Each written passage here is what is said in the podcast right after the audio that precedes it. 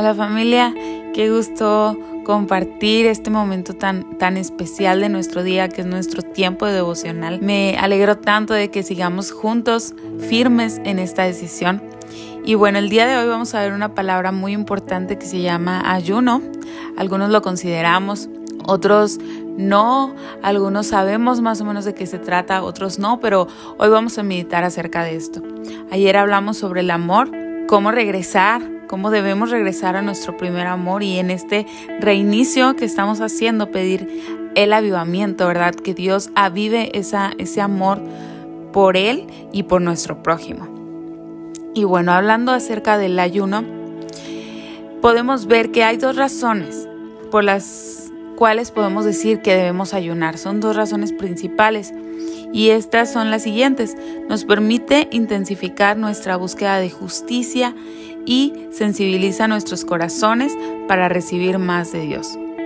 Jesús nos enseñó acerca del ayuno, una parte secreta en nuestra vida de oración. Podemos ver en Hechos capítulo 10, versículo 30, lo siguiente dice, entonces Cornelio dijo, hace cuatro días que a esta hora yo estaba en ayunas y a la hora novena, mientras oraba en mi casa, vi que se puso delante de mí un varón con vestido resplandeciente.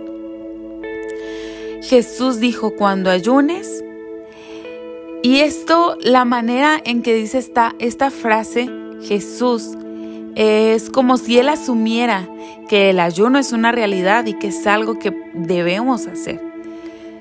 Lo que significa que el ayuno es una normativa para la vida de todo aquel que cree en Cristo, de todo aquel que, nos decimos ser sus discípulos, ¿sí? Y el ayuno muchas veces no es fácil, es un reto, requiere un esfuerzo, requiere poner de un esfuerzo. Y para ello me gustaría mostrarte algo vital acerca del ayuno. En Hechos 10:30, como leímos ahorita, veíamos que Cornelio era un capitán del ejército romano y era un gentil. Entonces esto quiere decir que no era judío, ¿verdad? Y como sabemos, el pueblo de Dios era judío. Entonces Dios escogió la casa de Cornelio para convertir a los primeros cristianos gentiles, o sea, los que no eran judíos. A través de Cornelio, la puerta del Evangelio se abrió para todos nosotros, para ti y para mí. Y esto es algo maravilloso. La historia completa está en Hechos 10. Igual si tienes tiempo, puedes leerla, puedes meditar en ella. Es una historia muy, muy hermosa. ¿Por qué Dios escogió a Cornelio para, para provocar esta dispersación global del Evangelio, para provocar esta, esta, para abrir estas puertas del Evangelio? Y podemos ver la respuesta en estas, en estas cuatro cualidades de su vida. Él temía a Dios. Esto está en Hechos 10, versículo 2. Él oraba, pasaba tiempo de oración. Podemos ver también que él ayunaba y daba limosna a los pobres.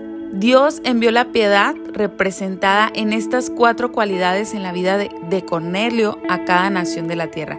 Vio estas cualidades en él y las puso como pilar para que nosotros de ahí viniera ese, esa puerta abierta del Evangelio para cada uno de nosotros. El ayuno ayudó a colocar a Cornelio en una posición para que participara en una transición histórica que el cielo estaba trayendo a este, a este mundo, a esta tierra.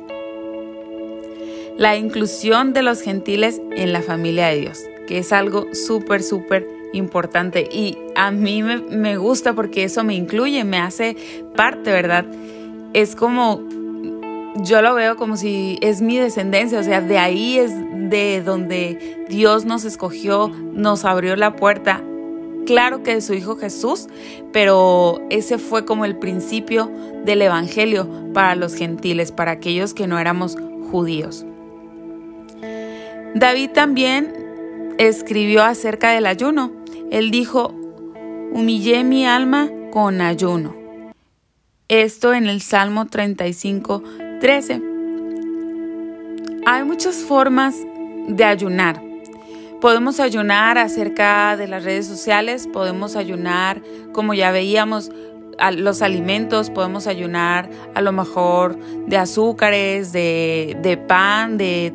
Hay muchas formas que podemos hacer algún ayuno. Y a pesar de que es difícil, podemos, como ya dijimos, ¿verdad?, esforzarnos y, y, hacer este ayuno. Simplemente tenemos que hacerlo. Lo más difícil a veces es comenzar, pero yo te invito a que podamos hacerlo, hacerlo, ¿verdad? Empezar. Puedes tener la libertad de empezar de poco a poco, a lo mejor primero quitándonos la cena o, el desayuno o quitándonos, como dijimos, algún alimento específico. Puedes probar también de la siguiente manera, puedes ayunar por 24 horas, a lo mejor beber solamente agua durante este tiempo, mm, planificar también el horario. Esto es importante que podamos dedicar o, especificar el horario en el que vamos a hacer nuestro, nuestro ayuno.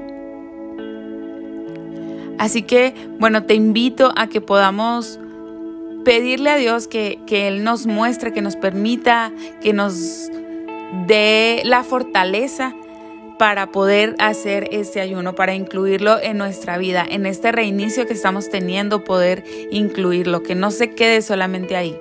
Entonces, eh, te invito a que hagamos una oración. En este momento vamos a, a cerrar nuestros ojos.